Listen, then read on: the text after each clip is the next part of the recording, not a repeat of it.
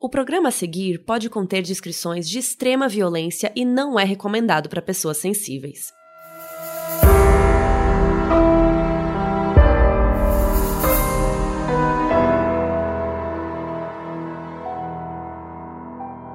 Oiê, eu sou a Mabê. E eu sou a Carol Moreira. E hoje a gente vai falar de um dos serial killers mais pedidos por vocês, o Zodíaco. Inclusive, criaram um perfil no Twitter que se chama o modo já gravou sobre o Zodíaco e vez e outra eles postam, ainda não, faltam 10 dias. Aliás, essa semana eles postaram, é, ainda não, mas o episódio foi muito bom hoje. Então, obrigada. Nossa, ainda faz crítica do outro episódio. Não, mas vocês, ó, vocês pediram tanto que a gente vai dedicar esse episódio para você, ou vocês, não sei, as pessoas, os anônimos que estão por trás desse Twitter e que tiveram a brilhante ideia de nos provocar. Então, toma, toma aqui o Zodíaco para você. É isso, gente. E lembrando duas coisinhas rápidas. A gente tem o nosso Catarse, né? catarse.me barra modus operandi, que é onde você pode financiar e ajudar esse nosso projeto a acontecer, né? Se vocês gostam das edições, das imagens, dos roteiros, tudo isso dá um trabalhinho. A gente cresceu, né? Aumentamos a nossa equipe.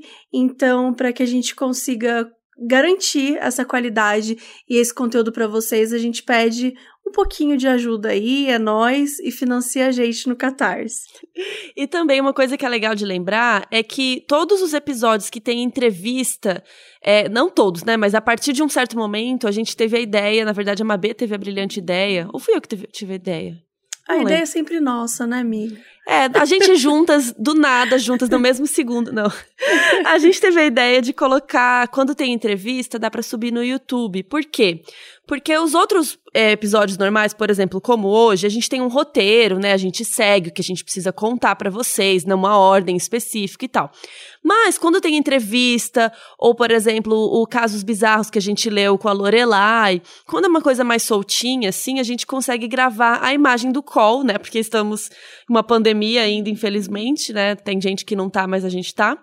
Então, é, a gente está gravando os calls e aí quando tem entrevista a gente coloca também no nosso canal do YouTube que se chama Modus Pod. Então, youtube.com.br moduspod, você entra lá ou pesquisa Modus Operandi, que você acha no nosso canal também. Então tem lá o papo com a Marina Smith, tá lá, com a Lorelai. Com o Ivan Mizanzuki. Com o Ivan. Inclusive, teve um episódio que tá gravado, mas a gente ainda nunca postou, mas eu vou providenciar isso, ah, que é com o Doutor Lúcio. Esse episódio é. está guardadíssimo. Vamos soltar aí também para vocês, porque tá tudo gravado. Então, só soltar lá no canal do YouTube, tá bom? Mas vamos lá. Vamos contar hoje sobre o assassino do Zodíaco, que agiu no fim dos anos 60 e início dos anos 70. E ele ficou conhecido por enviar cartas para os jornais descrevendo os próprios crimes. E ele inseria um código aqui, umas pistas, tudo isso para supostamente ajudar a descobrir quem que era ele. Nessa época, gente, ele enviou mais de 20 cartas para diversos jornais falando sobre os crimes e tudo mais. Mesmo assim, a sua identidade ela nunca foi descoberta e é um mistério até hoje. No dia 20 de dezembro de 68, um casal de adolescentes estava curtindo a vida de boa em Vallejo, uma cidade pequena lá na Califórnia. E esse casal era o David Arthur Faraday, que tinha 17 anos, e a namorada dele, a Betty Lou Jensen, que tinha 16. Eles estavam estacionados perto de uma estrada à noite, namorando no carro, né?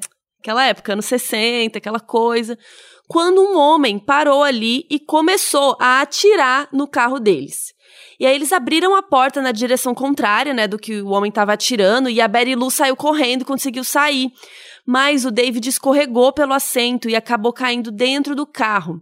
Aí esse tal homem enfiou a mão por dentro da janela aberta, colocou o cano da arma atrás da parte superior da orelha, assim, do David e puxou o gatilho. Enquanto isso, a Betty Lou estava correndo, né, desesperada pela estrada em direção à cidade. E o homem, ele começou a correr atrás dela e ele atirou cinco vezes. Ele tinha uma pontaria tão boa porque estava super escuro e mesmo assim, infelizmente, ele acertou todos os tiros nela. Ela nunca teve chance. Eles foram encontrados por uma senhora que estava voltando para casa e chamou a polícia. E eles conseguiram chegar super rápido. Eles levaram uns três minutos, mais ou menos, para chegar no local. O David estava bem mal. Ele estava respirando assim com bastante dificuldade e ele morreu antes mesmo de chegar no hospital. A polícia começou uma investigação, só que eles não tinham assim muitas pistas. Não tinha testemunha, não tinha motivo, não tinha suspeito, não tinha nada. Então eles nunca conseguiram chegar a alguma conclusão. Bom, então esse caso não deu em nada e a gente precisa contar a história de uma outra pessoa para vocês. A história da Darlene Ferring. Ela era uma garçonete, ela tinha cabelo castanho claro, olhos azuis, ela tinha 1,65m de altura, mais ou menos, e ela tinha 22 anos, mas já era casada, né? Porque anos 60. Então ela já era casada com um homem chamado Dean, e eles tinham uma filha chamada Dina. Então sim, era a Darlene, Dean, e eles tinham uma filha chamada Dina um pessoal que gosta muito dos nomes com a muito letra criativo. D. Criativos, né? Ótimo. Quando a Darlene tinha 16 anos, ela se parecia muito fisicamente com a Betty Lou, a vítima anterior que a gente acabou de contar. E quando ela soube desse assassinato do David e da Betty, ela até comentou com uma colega que ela conhecia esse casal que tinha sido morto. E aí, já no ano seguinte daquele assassinato, agora a gente tá em 69, em fevereiro, a Darlene tinha deixado a Dina, muito gente, a Darlene tinha deixado a filha dela sendo cuidada por uma babá que chamava Karen. E essa Karen percebeu um carro vigiando a casa deles. O homem parecia ter mais ou menos uns 50 anos, ele era corpulento, né, grandão, tinha um rosto redondo e cabelos castanhos escuros e enrolados. Então a Karen viu, né, a babá, aí ela comentou com a Darlene. E aí a Darlene perguntou como é que era o carro.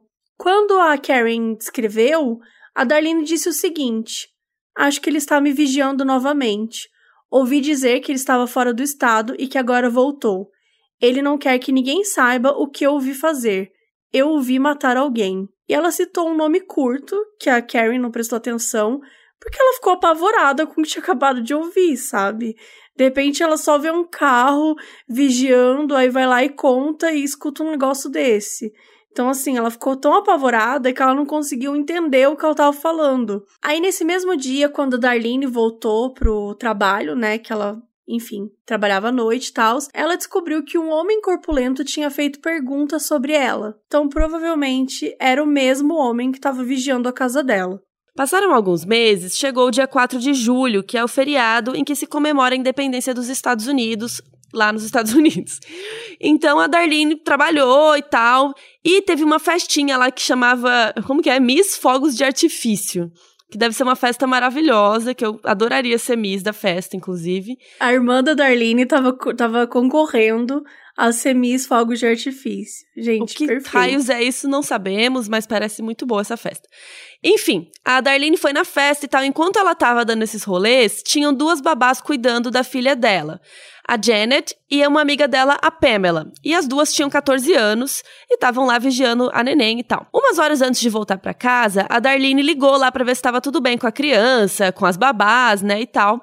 E a Janet comentou que tinha um homem ligando em casa atrás da Darlene a noite inteira. Aí ela chegou em casa e ela foi explicar para as babás que ela ia dar uma festa em casa essa noite e tal, que ela tinha que se arrumar, tinha que comprar os fogos e resolver os rolês. E a Darlene tinha ficado de deixar as duas babás em casa, né, depois do turno delas e tal. Só que quando elas já estavam no carro para sair, o telefone tocou. A Darlene foi lá atender e aí do nada ela voltou, tipo, todo mundo dentro do carro para sair, para deixar as babás em casa. E ela perguntou, na verdade, se as babás podiam ficar até meia-noite e quinze, porque ela tinha que sair para comprar fogo de artifício e já voltava. Daí elas falaram que tudo bem, que não teria problemas, que elas ficavam sim. Então tirou até a Dina do carro, que ela já tava no, sentadinha no, no, na poltroninha dela, tirou do carro, voltou todo mundo para casa e ela saiu para comprar os fogos de artifício. Então ela entrou no carro e foi até a casa do Michael Magou, de 19 anos, que era o amigo dela. Bom, a gente vai resumir bem aqui, mas assim, o que diziam era que a Darlene era bem rolezeira e que ela tinha alguns amantes, sabe? Então o Michael Magou e o irmão dele, que ele tinha um irmão gêmeo, os dois meio que ficavam competindo pela atenção da Darlene. Eles eram tão obcecados com ela que uma vez eles brigaram para ver quem ia lavar a roupa dela. Isso é então, é maravilhoso. né? É praticamente o, o, aquela música da MC Carol. Como que do é? meu namorado é otário, ele lava minhas calcinhas. não, isso não é ser otário. Não, é maravilhoso, na verdade. Isso é maravilhoso. É, mas enfim, é, tinha o Michael e o irmão gêmeo, então eles sempre foram meio apaixonadinhos por ela e ficavam disputando, mas o outro irmão tava morando em Los Angeles nessa época, daí o Michael tava por lá e resumindo, ela passou lá na casa dele para contar, para dar um pouco de contexto de quem é o Michael na vida da Darlene. E aí beleza, ele entrou assim no carro e assim que ela ligou o carro, o Michael falou: "Estamos sendo seguidos". E o carro acelerava atrás e a Darlene ia cortando assim as ruas, pegando caminhos alternativos para tentar escapar. E isso aconteceu assim durante bastante tempo. Ela virava uma rua, aí o carro corria e, e a toda velocidade em cima deles, tal. Era, foi uma perseguição bem assustadora. E eles acabaram parando em um campo de golfe, que era um lugar meio afastado assim da, da cidade e era um lugar conhecido que os casais iam para namorar. Ela ficou super nervosa, ela bateu o carro num tronco e do nada o motor do carro morreu. E coincidência ou não, eles pararam mais ou menos a 3 quilômetros de onde aconteceu o assassinato anterior daquele outro casal. Daí um tempo depois, o carro que estava perseguindo eles estacionou a 2 metros deles. Daí o carro deu ré e foi embora em direção à cidade, assim. Tipo, do nada, ele parou e aí ele voltou e voltou para a cidade. Aí eles ficaram meio aliviados, assim, sabe? Só que cinco minutos depois, o carro voltou de novo. Dessa vez, ele estacionou do lado esquerdo deles. Um homem saiu do carro apontando uma lanterna para eles, assim, ficou uma puta luz na frente e começou a atirar. Ele deu sete tiros na direção da Darlene. O Michael tentou escapar do carro, mas o homem veio na direção dele e pela primeira vez ele viu o rosto do cara. Ele tinha um rosto grande, era branco, tinha entre uns 26 e 30 anos, era grande, forte, mas não chegava a ser gordo, ele era só, tipo, corpulentão. Tinha 1,70m e pouco de altura e tinha um cabelo castanho claro e encaracolado. E aí esse homem se inclinou para dentro do carro e atirou duas vezes nele. Atirou mais duas vezes na Darlene e foi embora correndo. A Darlene morreu a caminho do hospital e o Michael ficou gravemente ferido, mas conseguiu se recuperar recuperar. Quando era meia-noite e quarenta por aí, um homem ligou para a estação da polícia de Valerro e ele passou as coordenadas de onde estavam a Darlene e o Michael. E ele disse que ele mesmo tinha atirado neles e que também tinha matado o casal que tinha morrido no ano anterior, que a gente contou aqui no comecinho do podcast. E de acordo com a pessoa que atendeu a ligação, a voz do criminoso era super calma, quase monótona, sabe? Tipo um tom grave, monótono assim e a ligação foi rastreada até um telefone público de um posto de gasolina. O Michael foi interrogado no hospital, foi interrogado várias vezes, né, porque ele sobreviveu. E quando ele foi interrogado nessa vez do hospital, ele comentou que estava meio escuro e tal, que não dava para ver direito. Mas em outro relatório confidencial, ele contou que eles estavam sendo perseguidos desde a hora que eles saíram de casa. Então, assim, a gente contou aqui que eles foram perseguidos e tal, mas assim, o Michael ficou muito confuso na hora que ele foi dar esses depoimentos, né? Primeiro ele falou que tava escuro, que ele não viu o cara. Depois ele, não, a gente tava sendo perseguido desde o começo, né? Desde que saiu da minha casa. Então essa história fica um pouco confusa, provavelmente pelo trauma, né? Que ele passou, ele não tava conseguindo lembrar dos fatos direito. E aí, em um depoimento, ele cita a roupa do agressor. Em outro, ele diz que tinha visto o mesmo homem brigando com a Darlene no estacionamento do restaurante. Aí, quando ele foi encontrado no hospital, ele falou que quem atirou neles sabia o apelido da Darlene, porque tinha chamado ela de Dee, que era o apelido dela. Enfim, tem várias versões, cada vez ele conta de um jeito, ele vai mudando um pouco as histórias. Pode ser porque ele tava com medo, pode ser que ele tava confuso, pode ser para proteger a memória da Darlene, enfim, é muito difícil saber por que que o Michael falava, né, e ia mudando tudo. E apesar, né, dela ter falado que ela até falou para as babás e que ela saiu de casa para comprar fogos de artifício, quando o carro foi encontrado não tinha nem fogos e nem dinheiro para comprá-los. Tinha Achei umas que você moedas. falar nem fogos, nem artifício. e nem dinheiro para comprar. Ela tinha, na verdade, só umas moedas. E assim como no caso anterior, não houve nenhuma agressão sexual, não teve roubo, não teve nem testemunha e nem digital. Apenas duas perguntas: quem era esse homem misterioso e o que a Darlene estava indo fazer de verdade? No dia 31 de julho de 69, três jornais receberam umas cartas muito estranhas. A gente vai ler aqui uma dessas cartas, mas esses três jornais eram o San Francisco Examiner, San Francisco Chronicle e Vallejo Times Herald. Uma das cartas vai agora. Aqui está a parte de um código e as outras duas partes estão sendo enviadas aos editores do Vallejo Times e do San Francisco Examiner. Quero que o senhor publique esse código na primeira página do seu jornal. Nesse código está a minha identidade. Se o senhor não publicar até a tarde da sexta-feira, 1 de agosto de 69, vou iniciar uma matança louca na sexta-noite.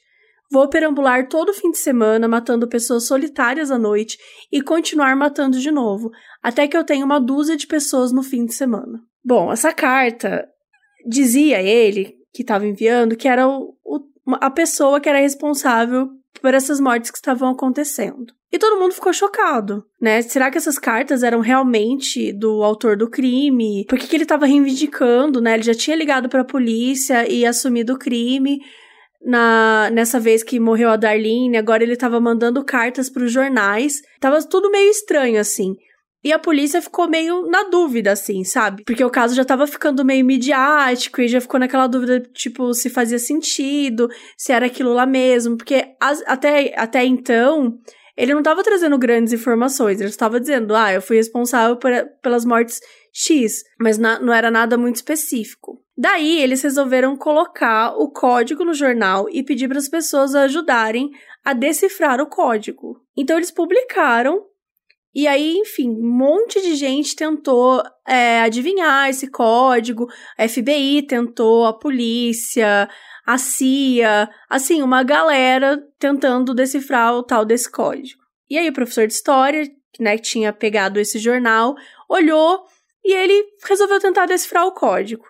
Ele era super viciado nesse tipo de assunto e ele foi tirando uns livros dele para pesquisar os símbolos. Após três horas tentando, a esposa dele, a Betty, se juntou a ele. Só que ela não tinha experiência nenhuma com isso. Ela só queria ajudar, ela ficou. se sentiu desafiada.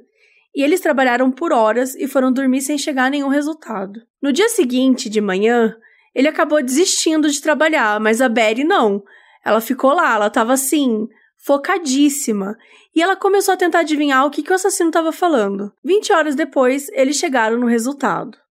E o código decifrado dizia: Gosto de matar pessoas porque é muito divertido. É mais divertido do que matar animais selvagens na floresta, porque o homem é o animal mais perigoso de todos para matar alguma coisa me dá a mais emocionante experiência. É melhor até do que fazer sexo com uma garota. A melhor parte disso é que quando eu morrer, renascerei no paraíso e o que eu matei se tornarão meus escravos. Não vou dizer meu nome, senão vocês vão tentar me retradar ou dificultar minha coleção de escravos para depois da morte. E assim, tinham várias palavras erradas, tipo perigoso, paraíso. Tinha bastante typo, assim, bastante erro na escrita dele.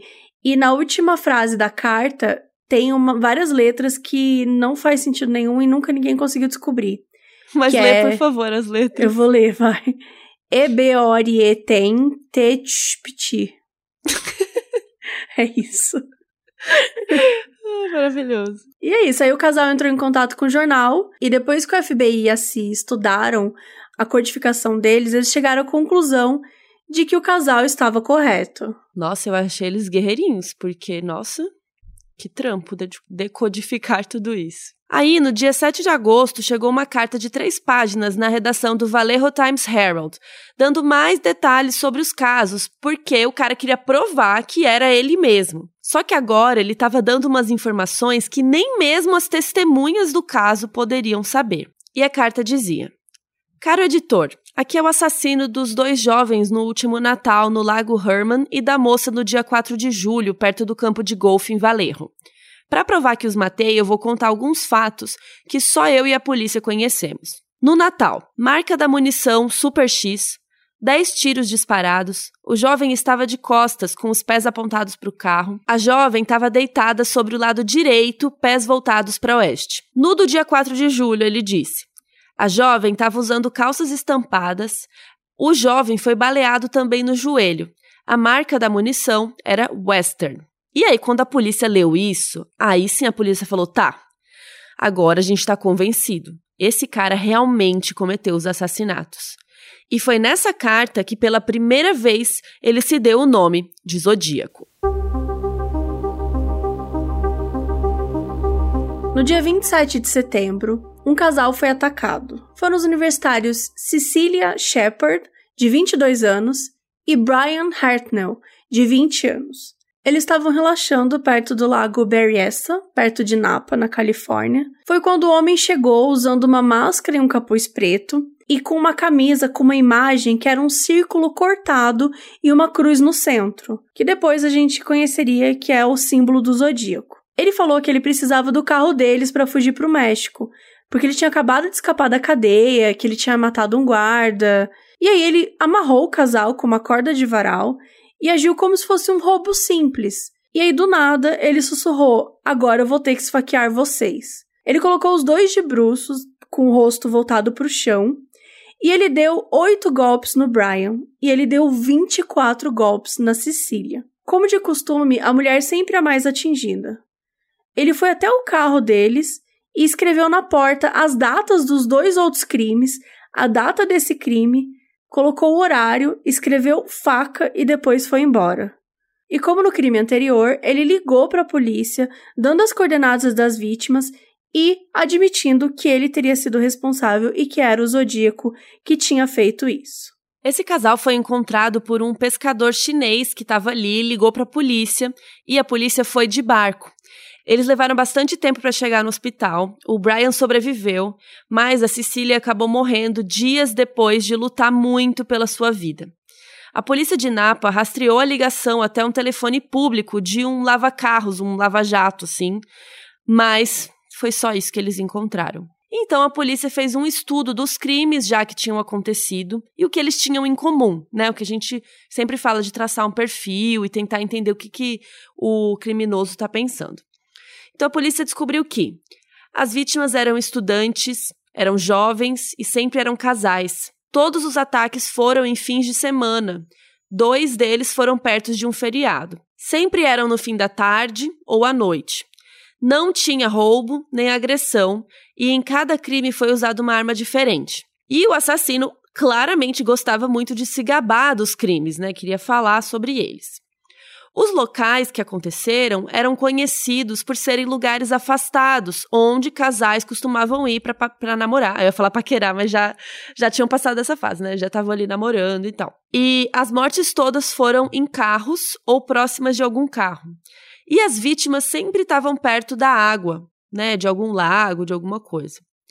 E o assassino tinha muito mais ódio pelas vítimas do sexo feminino, já que elas eram atacadas sempre com mais brutalidade. E agora as mortes estavam acontecendo em intervalos cada vez menores. Daí, no mês seguinte, dia 11 de outubro, o taxista Paul Stein, de 28 anos, estava fazendo uma corrida para um passageiro que mandou ele parar, que ele ia descer, e eles estavam na região de São Francisco. Só que no final da corrida, o passageiro deu um tiro na cabeça do motorista do nada. Ele ainda deu a volta no táxi, entrou pela porta da frente, roubou a carteira dele e rasgou um pedaço da camisa do taxista. E tava rolando uma festa, uma coisa assim, no apartamento, ali próximo, e algumas pessoas começaram a se aglomerar na janela, porque elas achavam que tinham dois homens lutando. Tipo, não dava para ver muito bem, sabe? Porque ele, a pessoa colocou o taxista no colo dela, porque ele começou a limpar o painel para tirar é, marcas, né, para tirar possíveis digitais e tudo mais, só que de onde você via, só parecia que tinham dois homens lutando entre si.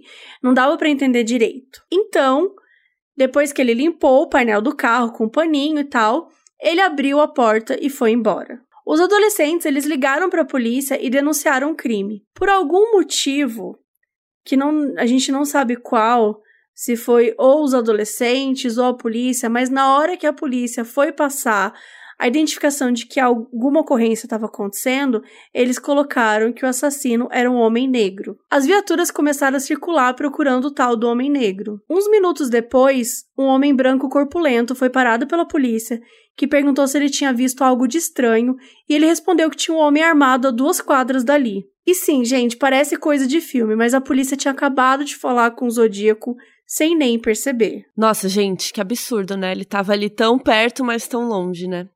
Depois, dois peritos conseguiram encontrar impressões de uma mão, uma mão direita ali no carro. Só que essa informação permanece em sigilo até hoje. A polícia colheu o depoimento dos adolescentes da janela, eles fizeram um retrato falado e tal. E o cara foi descrito agora como um homem branco, de cabelo ruivo ou loiro, entre 25 e 30 anos. Ele usava óculos, era corpulento e tinha cerca de 1,75m de altura. Dois dias depois, no dia 13 de outubro, chegou uma outra carta na redação do San Francisco Chronicle. E nela, o Zodíaco revelava que os policiais tinham passado muito perto dele, mas nem tinham percebido. Nessa mesma carta, ele assumiu esse assassinato e mandou um pedaço da camisa do Paul Stein, do taxista. Ele mandou na carta um pedaço da camisa do taxista ensanguentada. Gente, isso era óbvio que estava ajudando a provar que realmente ele estava ali na cena do crime, né? E outra coisa que ele escreveu na carta é que o retrato falado dele era impreciso, porque ele estava usando um disfarce, né? Muito muito safo ele. E depois dessa morte do taxista, várias outras mortes foram suspeitas de terem sido cometidas pelo Zodíaco no início ali dos anos 70, mas não tiveram confirmação nem da parte da polícia e nem do cara que escrevia as cartas ou do Zodíaco, né? Então esse assassinato do taxista foi o último que foi oficialmente ligado ao Zodíaco. E é muito louco isso, né? Porque assim, quando teve essa morte do taxista, ninguém pensou, ah, é o Zodíaco. Porque até então você estava matando casais em lugares afastados, perto do lago, nananã, e, e, e, era de, de outra forma, né? Era feito de outra forma. Então ali parecia que também ele estava querendo afrontar. Ele estava querendo dizer: ah, vocês estão falando que eu faço isso e aquilo, mas olha essa morte, eu também faço ela. Eu também posso, né, fazer de outra maneira. Então, a sensação é que ele não só queria sentir no poder, mas ele também queria provar para a polícia que ele era capaz de fazer qualquer coisa, né? Que ninguém podia com ele e que eles sempre estariam na mão dele. Uma situação interessante que rolou ainda em 69 teve a ver com um talk show matinal que ele era apresentado pelo Jim Dunbar. Um cara que dizia ser o Zodíaco ligou para a polícia de Oakland e disse que aceitaria ser entrevistado pelo Dunbar no talk show, com a condição de que o advogado Melvin Bell estivesse presente. O Bell era um advogado famoso na época, que tinha várias celebridades como clientes então tava assim sempre na mídia. O Melvin e o Jim, né, aceitaram essa condição, tal. Eles foram no programa e o suposto Zodíaco ligou para eles durante a transmissão. A polícia tentou rastrear a ligação, mas não conseguiu. O suposto assassino pediu para ser chamado de Sam. Just tell us what's going on in, inside you right now, Sam. Please. I have headaches. Right. How long have you had those headaches, Sam? In a long time? since I killed a kid. Well, was it before December that you had the headaches? O Sam reclamou muito de dores de cabeça que tinha desde criança e que elas só melhoravam quando ele matava pessoas. O Sam tentou combinar o um encontro ao vivo com o Belly, mas não apareceu no local combinado. E outras pessoas que já haviam tido contato com o tal do Zodíaco, sejam vítimas ou policiais, né, que atenderam as ligações e tal, eles disseram que esse cara que ligou pro programa era um impostor, porque a voz era diferente. Era uma voz mais aguda. E uma característica marcante do Zodíaco é que ele tinha voz grave e monótona. Então todo mundo falou, cara, esse cara aí não é o Zodíaco. E vamos combinar que esse encontro ao vivo na televisão, quais as chances de não terem ido todas as pessoas do mundo, todos os jornalistas do mundo? Foi um encontro ao vivo, tipo, mais público da história dos encontros ao vivo. Isso nunca ia funcionar, né? Numa hoje em dia ser uma live. Total, isso ia ser uma live hoje com uma galera, assim, no, numa arena. E as cartas, né, não paravam de chegar. Ele era o homem era viciado em aparecer. No dia 8 de novembro, chegou uma carta com 340 símbolos. Meu Deus. Gente, que preguiça, sabe? Que. Nossa, que.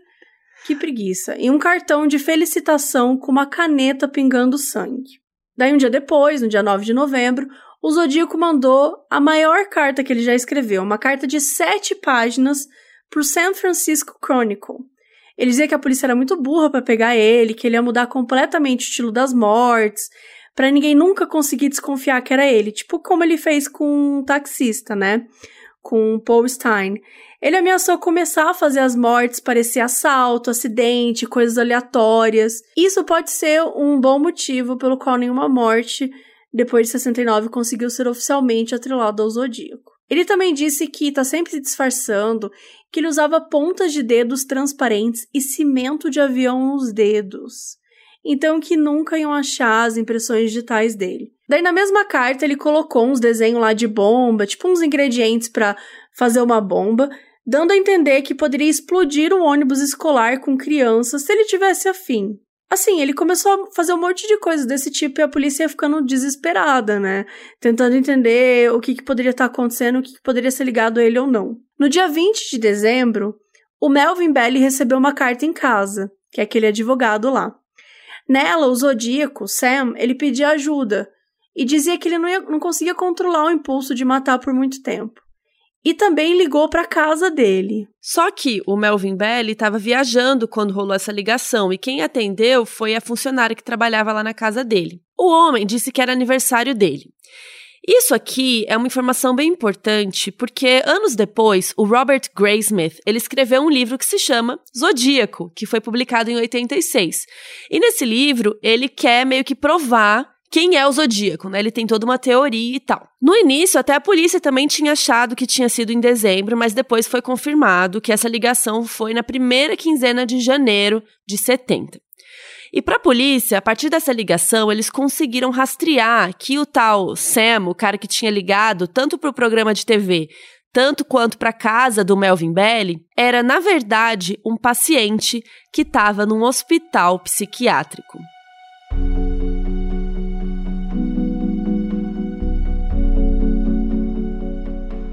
Agora a gente vai dar uma resumida, porque vocês já viram que o Zodíaco escreveu carta pra caramba.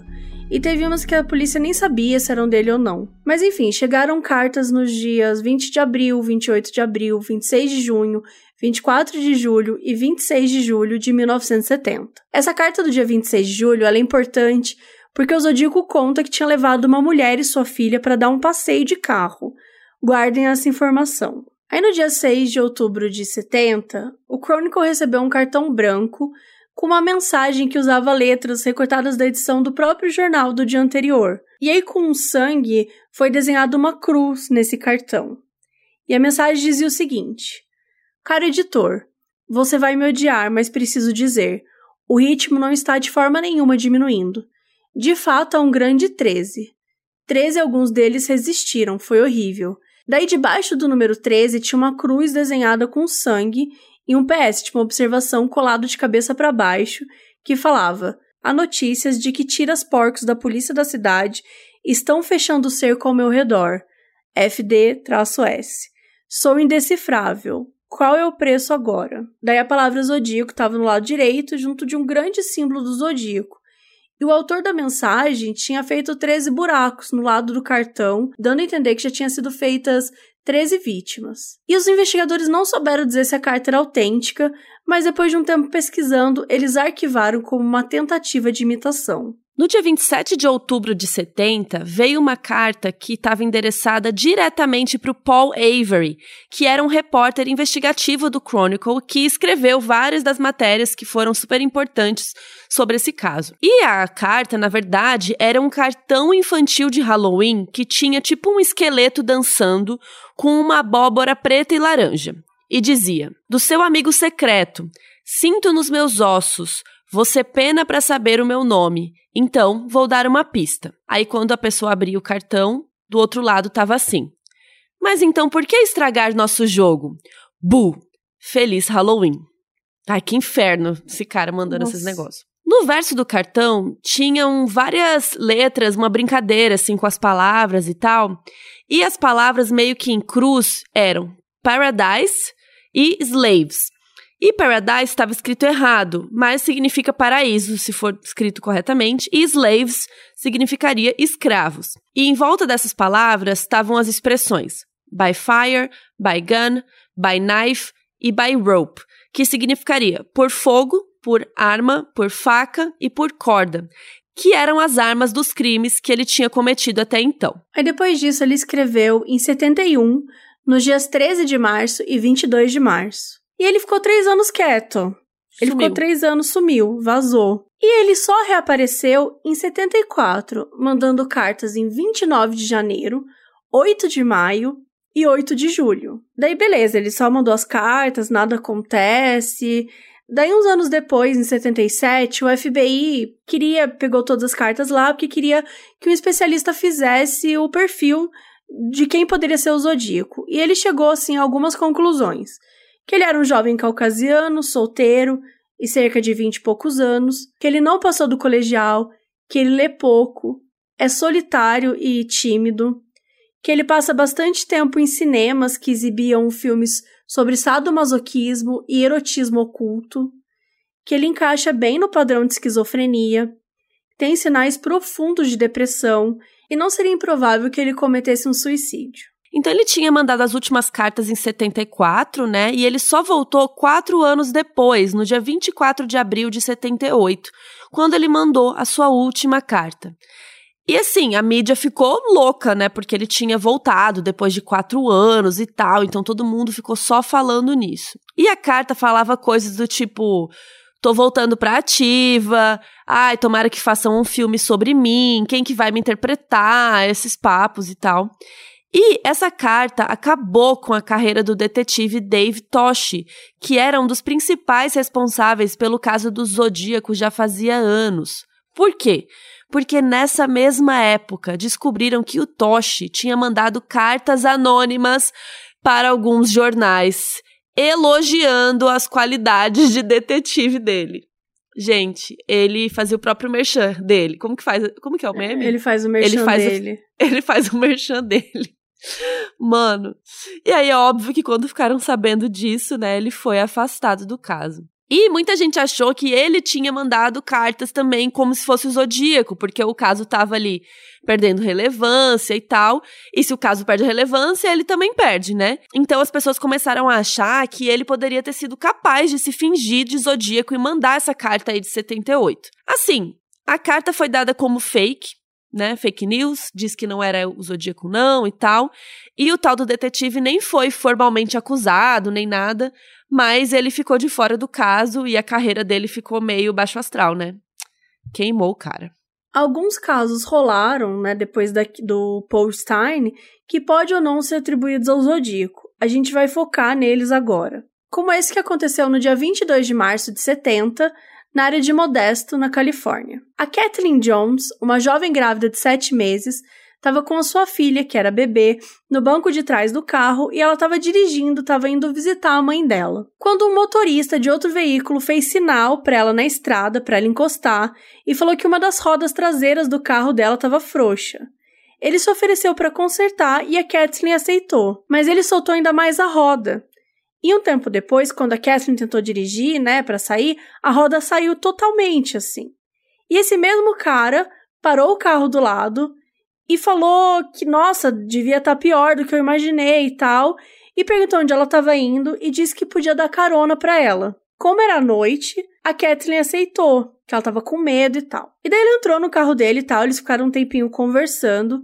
E aí, do nada, uma hora ele virou para ela e disse que ele ia ter que matar ela e o bebê. E a Kathleen ficou desesperada, pegou a filha do colo mesmo, pulou do carro em movimento no meio da estrada, tipo, maravilhosa. Ela saiu correndo e ele parou o carro, tentou tentou caçar ela, ele não conseguiu. Então ele foi embora e não conseguiu pegar ela. E daí um tempo depois, ela estava desesperada na estrada pedindo ajuda e um motorista parou para ajudar ela e levou ela até a delegacia. Quando ela chegou lá, ela viu o retrato falado do Zodíaco e disse que era ele. E lembra daquela carta que o Zodíaco mandou falando que tinha levado uma mulher e a filha dela para passear?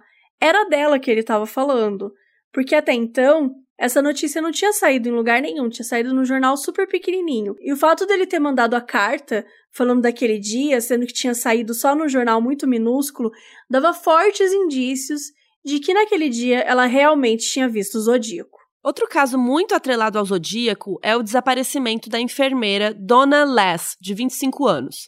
Em maio de 70, a dona trabalhava em um hospital em São Francisco, perto de onde o Zodíaco matou aquele taxista lá que a gente contou. Depois disso, ela se mudou para South Lake Tahoe e começou a trabalhar como enfermeira num hotel cassino. Só que, em 6 de setembro, ela simplesmente desapareceu e o carro dela foi encontrado abandonado perto do apartamento dela. Fontes da investigação disseram que o chefe da dona recebeu uma ligação dizendo que ela teve que sair da cidade por causa de uma emergência familiar.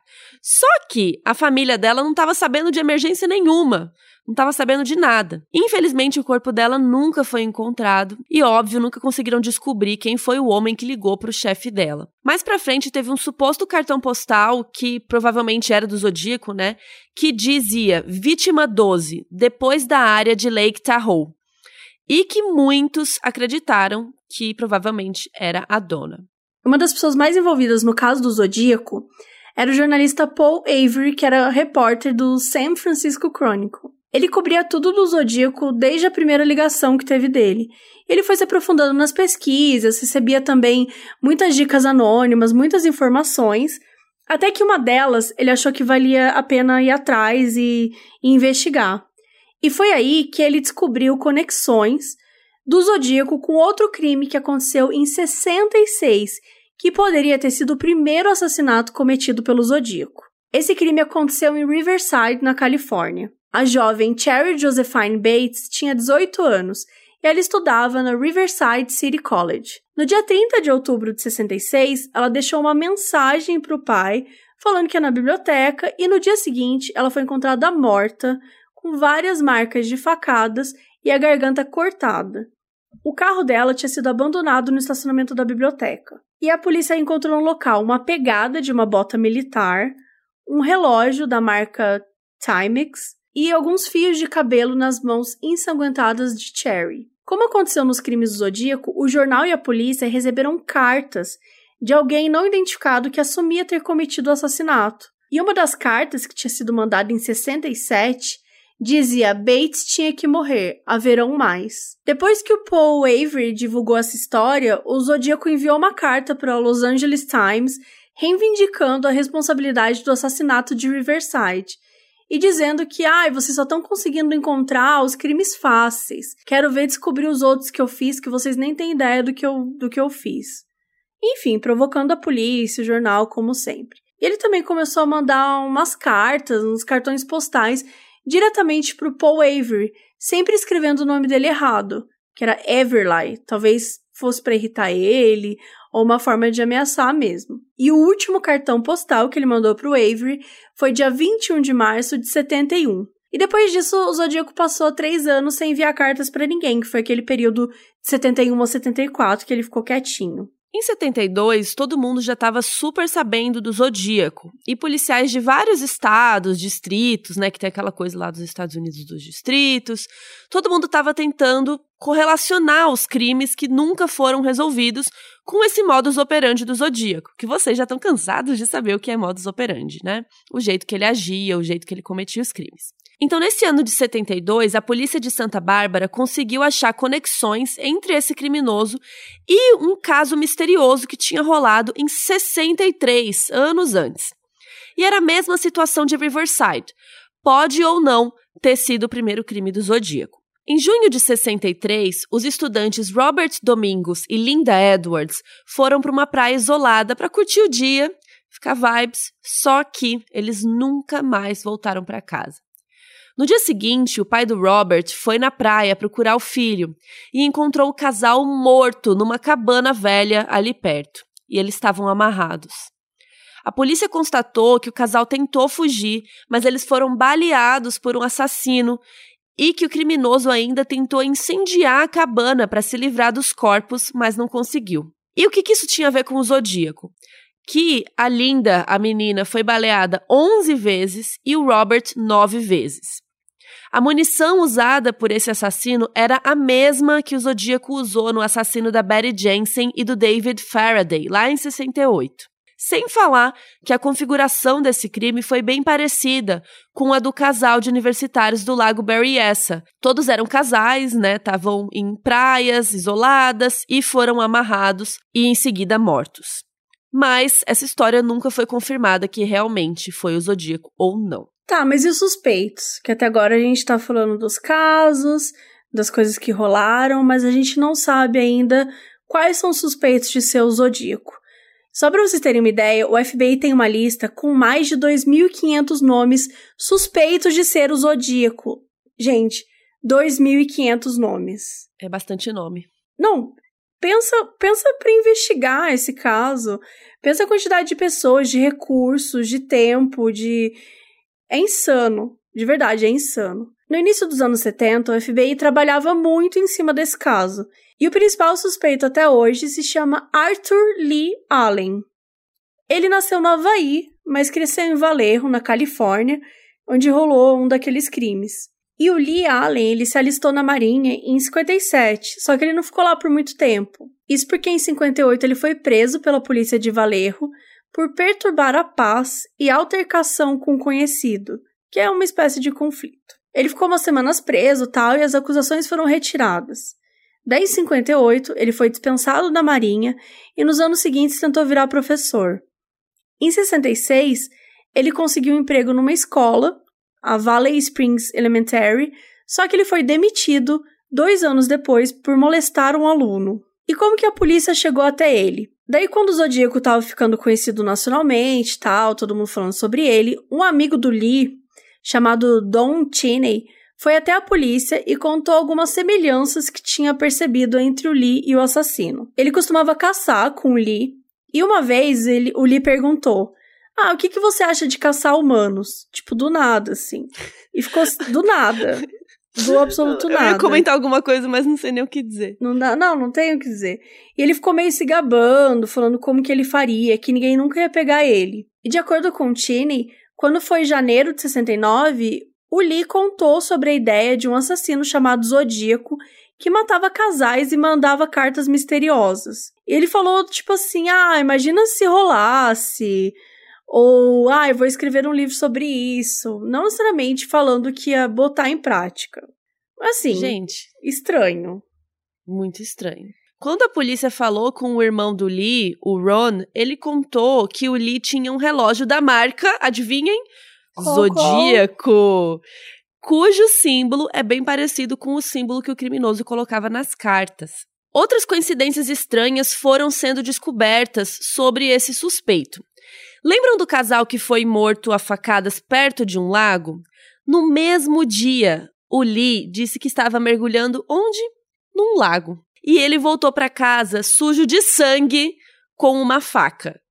Olha, se isso, eu não sei, se isso não é suspeito, não sei o que dizer. Não, mas, e a desculpa dele é perfeita. Não, ele disse que ele usou a faca para matar galinhas e que o sangue era de galinhas, claramente. E assim, detalhe é que ninguém tinha falado nada sobre a faca. Ele só chegou, gente, era, eu matei uma galinha. Essa faca aqui é de galinha, viu? Galinha, não foi humanos. tipo, só pra avisar, pessoal. Eu sei Apenas. que ninguém perguntou. Ai, ai. E aí, em 72, finalmente a polícia conseguiu um mandado pra ir no trailer dele. E lá eles encontraram facas com sangue e objetos sexuais. Só que tudo isso eram provas circunstanciais, né? Não diziam que realmente era ele. Mas uma coisa que batia com ele era a pegada da bota militar que encontraram no crime lá de Riverside. Porque, né, o Lee era da Marinha, então faria sentido. E lembram da Darlene, que foi morta lá no 4 de julho? O Lee trabalhava na mesma área em que ela morava e tinha uma grande chance deles se conhecerem. E lembra da babada Darlene, que tinha um nome curto, perseguindo ela? Ele era conhecido por Lee, então também tudo isso batia.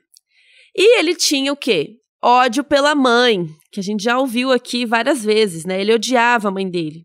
Ele era sustentado por ela, ela dava carro para ele, enchia ele de presente e tal, mas mesmo assim ele a odiava. E um chefe comentou que ele super trabalhava bem e tal, mas que ele dava muita atenção para as crianças e que ele até teve um incidente, que eu não sei o que ele quer dizer com incidente, com a própria filha dele mesmo. O Lee levou a filha do chefe para passear num barco e fez uns avanços indevidos, entre aspas. Mano, como que o seu funcionário faz avanços indevidos na sua filha criança e ele continua sendo seu funcionário. Não, e, É, é, chocante isso, é chocante. Tipo, falar que, ah, não, ele é um bom funcionário, mas teve uma vez. Mano, que lixo, não, sabe? Que ódio. Não dá. E aí, em 74, esse cara, esse Lee, ainda acabou sendo preso por abuso sexual infantil, olha só, de um garoto de 12 anos. E o bizarro é que nesse mesmo ano, as cartas do Zodíaco pararam. Se o Zodíaco estivesse preso, realmente não tinha como ele mandar carta, não? E aí, em março de 75, o Lee foi mandado para o Atascadero State Hospital, que é uma instituição de segurança máxima para criminosos com distúrbios psiquiátricos. Ele foi solto em 77 e seguiu a vida, né, trabalhando e no que ele arrumava e tal, mas nunca arrumaram evidências suficientes para provar que o Arthur Lee Allen realmente era o Zodíaco.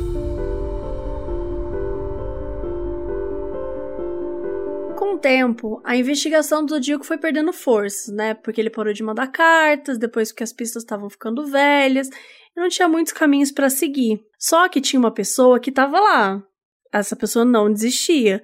Ela continuava obcecada com o assassino, o Robert Gray Smith. O Gray Smith era o cara que fazia as charges do jornal San Francisco Chronicle e presenciou tudo que tinha rolado, desde que tinha começado, assim, as cartas chegando, as ligações. O Gray Smith estava super intrigado com o assassino. Ele começou a investigar por conta própria, porque ele achava que, ah, já que as pessoas não estão dando o devido valor para essa história, né? Ele ficou realmente obcecado, começou a anotar tudo que ele descobria e que ele ia lançar um livro. O Gray Smith acreditava piamente que o Arthur Lee Allen era sim o Zodíaco, e ele dedicou uma grande parte do livro dele, das investigações, a tentar mostrar evidências disso. Em 78, quando Gray Smith já tinha aprofundado nas investigações, o San Francisco Chronicle recebeu o que parecia ser a primeira carta do Zodíaco em quatro anos. Lembra daquela carta que a gente comentou, que acabou com a carreira do detetive, que foi dada como fake, etc? Era essa. E daí, rapidamente, a carta foi comprovada que era falsa. A caligrafia não combinava com a do Zodíaco, vários especialistas olharam e falaram que não era ele. A única pessoa que acreditou foi o Gray Smith. Ele achava que o Lee tinha desenvolvido um método super avançado que o permitia mudar seu estilo de escrita para despistar a polícia. Isso tem zero comprovação. Bom, passou quase uma década, em 86, o Graysmith finalmente lançou o livro Zodíaco. O grande foco são as evidências contra o Lee. E lembram que o Michael Magoo foi atacado junto com a Darlene, né, lá naquelas primeiras matanças e tal, só que tinha sobrevivido? Lá em 1992, a polícia mostrou para ele a foto do Lee, e o Mike falou: foi ele. Foi ele o homem que atirou em mim. Então a polícia foi se reunir, porque pela primeira vez tinham feito um reconhecimento do Zodíaco, né? E apontando pro Lee, pra uma pessoa que era um dos suspeitos dele. Só que antes que alguém pudesse fazer alguma coisa, o Lee morreu no mês seguinte, aos 58 anos. Em 2002, o Graysmith lançou outro livro chamado Zodiac Unmasked, The Identity of America's Most Elusive Serial Killer. Desculpa, não vou Reveal it. Meu Deus. The most. Como que é? America's Most Elusive Serial Killer Revealed. Vou tentar traduzir aqui livremente, ó. Zodíaco desmascarado. A identidade do serial killer americano mais elusivo revelada. Então ele tava assim: eu sei quem é, eu vou revelar para vocês. E assim como no primeiro livro, ele se aprofundava mais nas suspeitas sobre o Arthur Lee Allen, né, do que qualquer outra coisa. Então não sei por que, que ele tá falando que é um revealed, porque não, ele já tinha revelado no livro 1. Basicamente, o segundo livro é assim, eu já sei, é, página 1, leia o livro 1. leia o livro anterior. Ele só quis ganhar mais dinheiro fazendo mais livro, só que o livro era o mesmo conteúdo com outras palavras. Só pode. Enfim, o livro realmente tem muito conteúdo verídico ali, mas o Gray Smith era muito obcecado com a ideia de ser o Lee Allen e ele meio que não olhou para outras evidências, né, que realmente não batiam com ele. Por exemplo, ele menciona muito a ligação que o advogado lá, o Melvin Belly, recebeu do suposto zodíaco. O Gray Smith diz que foi em 18 de dezembro de 69. E na ligação, como a gente falou, ele dizia que fazia aniversário naquele dia. Só que como o aniversário do Lee Allen realmente é 18 de dezembro, o Gray Smith viu isso com a prova definitiva. Isso é uma prova que o Lee era o assassino. Então ele insistiu muito nisso, mesmo que depois a polícia comprovou que a ligação aconteceu um mês depois disso, só em janeiro. E que quem estava perseguindo o Belly foi comprovado que era um paciente de hospital psiquiátrico, ou seja, não tinha nada a ver com o Lee. E os livros do Gray Smith serviram de base, pelo menos para isso, que foi muito legal, que foi para o filme Zodíaco, do David Fincher, que estreou em 2007. E no filme, o Jake Gyllenhaal, que interpreta o Robert Graysmith. E também temos no elenco o Robert Downey Jr. e também o Mark Ruffalo. Então, assim, aqui ó, os Vingadores e o Jake Gyllenhaal. E o filme é focado nos jornalistas que liam as cartas e ficavam tentando desvendar e tal. Gente, eu queria fazer uma menção honrosa ao Mouth de One Tree Hill, que aparece na primeira cena. Ele é um dos ah, casais. E eu fiquei... Sim, ele faz o Michael! Sim, ele faz o Michael. E eu fiquei muito chocada quando eu vi, porque quando eu assisti o Zodíaco, eu ainda não tinha, eu ainda não gostava de One Tree Hill. Então eu não fiz essa hum. ligação, mas como eu revi mês passado, eu, eu acabei notando. Tem muitos personagens muito legais. Tem um dos policiais também, que é o. Que é o médico de ar. Nossa, esqueci o nome dele agora, que droga. Mas enfim. Tem uma galerinha bem foda aí nesse filme. Não, esse é um filmaço, assim. É um assim. filmaço. E, inclusive, tá disponível no Globoplay. Inclusive, também, eu acho que o One Tree Hill também tá no Globoplay, não tá? Sim. Dá pra, dá pra já mesclar tudo e assistir One Tree é, Hill. É, já vê tudo. eu amo One Tree Hill, né? Nada a ver o assunto, mas eu amo também. Eu vi na época, assim. Eu Ai, amava. amiga, eu amo demais também. E, e sobre o Vamos filme... Vamos fazer um podcast sobre One Tree Hill, não, Vamos, pelo amor de Deus. Cancela modos.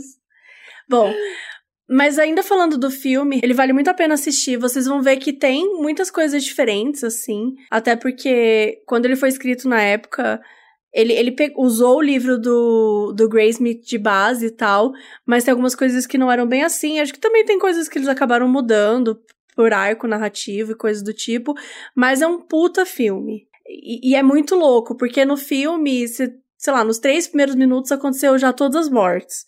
E aí, a história do filme é realmente como foi essa caçada, essa busca, que tem tudo a ver, né? No fim, não era sobre os crimes em si, mas como foi toda essa essa corrida aí, toda né? essa perseguição para descobrir quem era o Zodíaco. E por mais que tenha né, essa discussão enorme em torno do Arthur Lee, tem muitos outros suspeitos que foram considerados para a identidade do Zodíaco. E a gente agora vai falar alguns dos mais relevantes.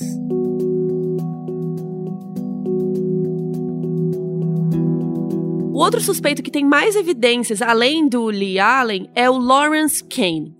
O Kane trabalhou numa base naval, como era suspeitado que o Zodíaco né, deveria ter trabalhado. Ele também já foi preso duas vezes nos anos 60 por ficar rondando e espiando mulheres. E agora que as provas, né, as coisas que são mais certeiras que tem a ver.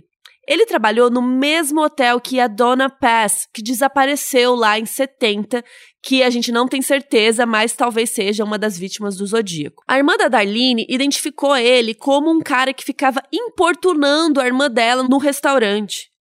A Kathleen Jones, que supostamente deu um passeio de carro com o Zodíaco, também reconheceu ele como sendo o cara que a sequestrou. E lembram aquele caso do Zodíaco que ele matou um taxista e passou, né, falou ali com os policiais e tal, mas ninguém se tocou porque acharam que o assassino era negro? Então, um dos policiais que diz ter visto o Zodíaco né, nesse dia, ele disse que de todos os suspeitos que ele já viu, a foto do Kane é a que mais se parece com a do Zodíaco. E tem também o Ross Sullivan. O Sullivan trabalhava na biblioteca de Riverside City College na mesma época que rolou o assassinato da Cherry Bates. E de acordo com outros funcionários, depois que teve né, esse, esse crime, o Sullivan ficou agressivo e faltou ao trabalho por vários dias. E daí no ano seguinte, ele mudou para o sul da Califórnia, que era a mesma área de vários dos crimes que aconteceram depois. E ele foi internado por esquizofrenia e bipolaridade. Então, assim, ele não estava né, bem mentalmente e a polícia tinha suspeitas, né? O FBI tinha suspeitas também de que o Zodíaco tinha problemas mentais. e algumas evidências de que ele poderia ser o Zodíaco. Ele compartilhava algumas semelhanças físicas com o retrato falado do Zodíaco, o corte de cabelo, os óculos. E tem uma galera aí, né, de teoria da conspiração, que comenta que nas cartas do Zodíaco ele já mencionou a ópera O Mikado, escrita por W.S. Gilbert e Arthur Sullivan. E alguns acham que isso podia ser uma referência ao nome. Nossa, foram longe, hein? Ao nome Sullivan, que seria o sobrenome real dele. E como o Zodíaco adorava jogar pistas e fazer a polícia de idiota, isso também poderia ser possível. Em 2014, um cara chamado Randy Kinney procurou o ABC7 para revelar que o melhor amigo dele, supostamente, era o assassino do Zodíaco.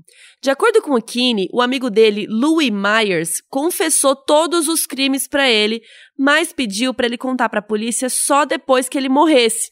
E ele morreu em 2002. Mano, o cara morreu em 2002 e ele só apareceu em 2014. O que, que você ficou fazendo nesses anos todos? 12 anos.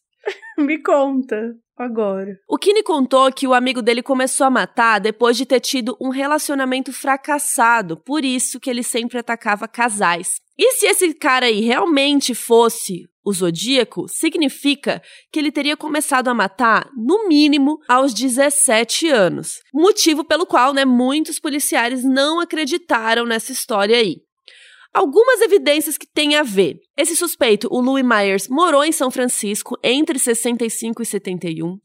Ele estudou no mesmo colégio que o casal, a Betty e o David, é, estudavam, que foram as primeiras vítimas do Zodíaco. Esse cara também trabalhou numa loja de produtos militares e o pai dele foi da Marinha, o que explicaria a bota.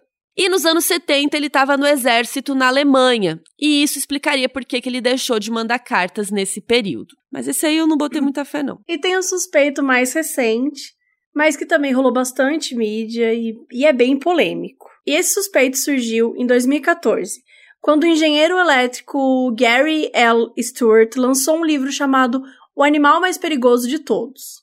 O Stewart foi dado para adoção quando era bebê, e aí quando ele cresceu, tal, virou adulto, ele conseguiu entrar em contato com a sua mãe biológica. Mas o pai já tinha morrido. O pai dele se chamava Earl Van Best. E o livro narra a busca do Stuart pelo passado do pai. Só que Nick, ele começa a pesquisar do pai, do nada ele, ah, eu acho que o meu pai era o assassino do Zodíaco. Gente, do Chocada. nada, assim. E no livro ele traz vários elementos que poderiam ser prova disso. O retrato falado do Zodíaco, que lembrava muito o Ur. O Ur vivia na Califórnia na época dos assassinatos. Ele era super fã de códigos. E ele era amigo de satanistas e membros da família Manson. Então, assim, não andava ali em boa companhia. Mas ser amigo de satanista te torna um serial killer agora? Exato. Agora, ah, membros pronto. da família Manson já, já. É, aí eu já Já, já é mais estranho. E o Ur, ele estuprou repetidamente a mãe biológica do Stuart, quando eles eram mais jovens. E o caso foi noticiado por quem? Por quem? Pelo por quem? próprio Paul Avery, do San Francisco Chronicle, o que talvez explicaria o ranço do Zodíaco pelo jornalista. O que não faz o menor sentido, gente, porque o, o ranço do Zodíaco pelo jornalista é que o Avery escreveu um monte de matéria dele, e também ele foi super homofóbico, né? Falou que o Zodíaco era um gay enrustido. Então, assim, o cara tinha raiva dele por causa disso. Porque ele tava falando um monte de coisa. E daí, beleza. O War, ele morreu em 84. Quando, né, o Zodíaco já tinha parado de mandar carta. Então, também bate nesse rolê aí. E essas suspeitas do Stewart virou uma minissérie documental com o mesmo nome do livro, que foi ao ar esse ano. Mas a gente não assistiu. E tanto o livro quanto o doc causaram bastante polêmica. Tem muita gente acusando o Stuart de querer lucrar usando o nome do Zodíaco. E muitas informações passadas pelo livro e pelo doc são consideradas tendenciosas, mal explicadas ou incoerentes. Por exemplo, uma delas, né? De acordo com o Stuart, o examinador de caligrafias falou que a caligrafia do Ur na certidão de casamento era igual ao do Zodíaco, mas depois foi comprovado que aquela letra nem era do Ursin, do cara que oficializou o casamento. Então pega então, esse cara, cara que, que oficializou, que ele, foi que, ele. Que deve, ter, que deve ser o Zodíaco, então. Certeza. Ai, gente, sério.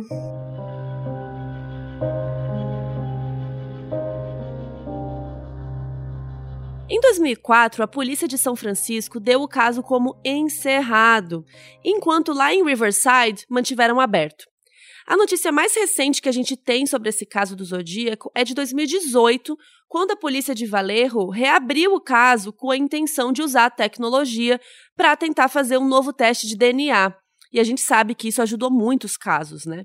Então eles mandaram para um laboratório de análises dois envelopes que supostamente têm as impressões digitais do assassino para ver se conseguem isolar o DNA dele e assim tentarem montar a árvore genealógica, tudo aquilo que a gente falou lá no episódio do Golden State Killer. Já tinham tentado fazer isso com o Zodíaco em 2002, é, tentando tirar o DNA da cola dos envelopes que ele mandou, se ele tivesse lambido, alguma coisa assim, mas infelizmente naquela época não conseguiram descobrir nada. E parece que essa tecnologia da, da digital também não deu certo, porque essa notícia saiu já tem dois anos e até hoje não recebemos atualização disso. Então a polícia não se manifestou mais e não deu em nada pelo visto. E até hoje a identidade do Zodíaco permanece um mistério.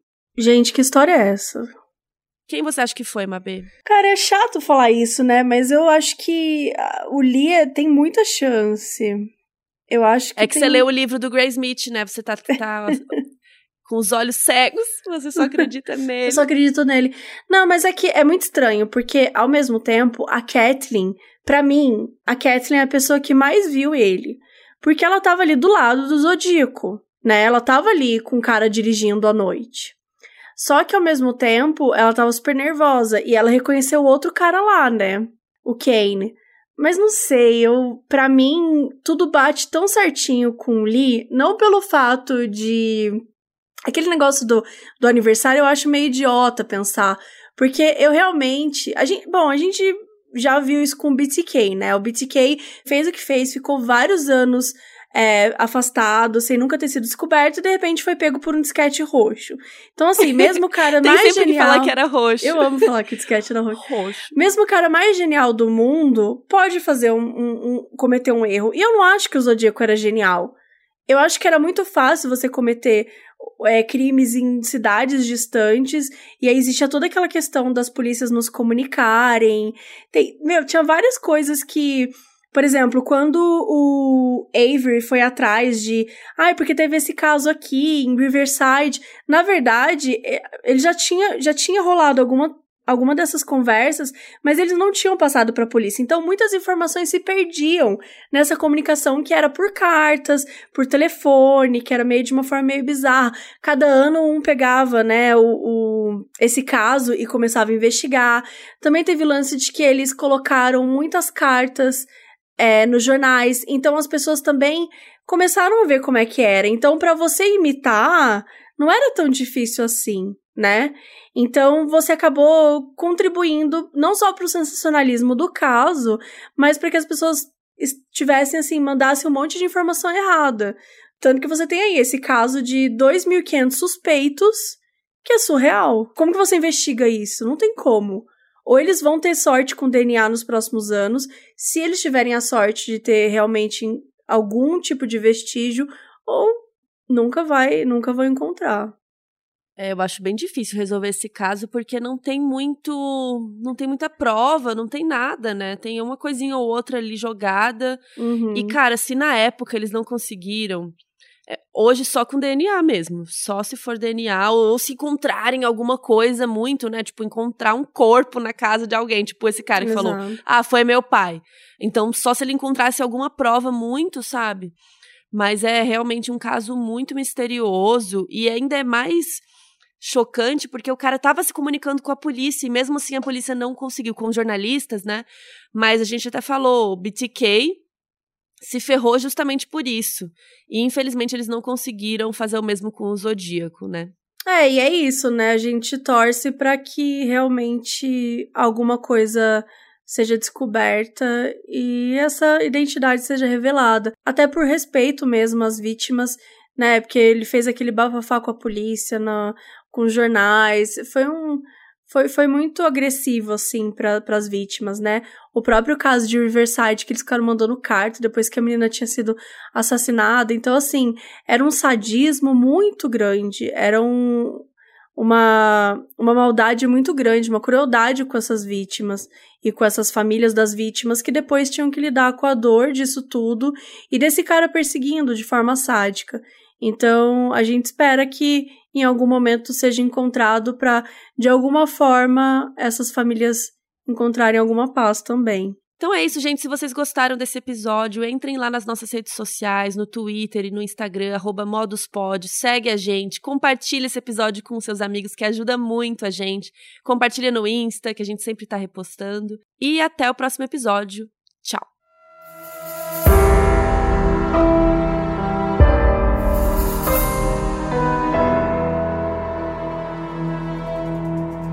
Esse episódio foi escrito por Luiz Leite e Mabê Bonafé e apresentado por Mabê Bonafé e Carol Moreira.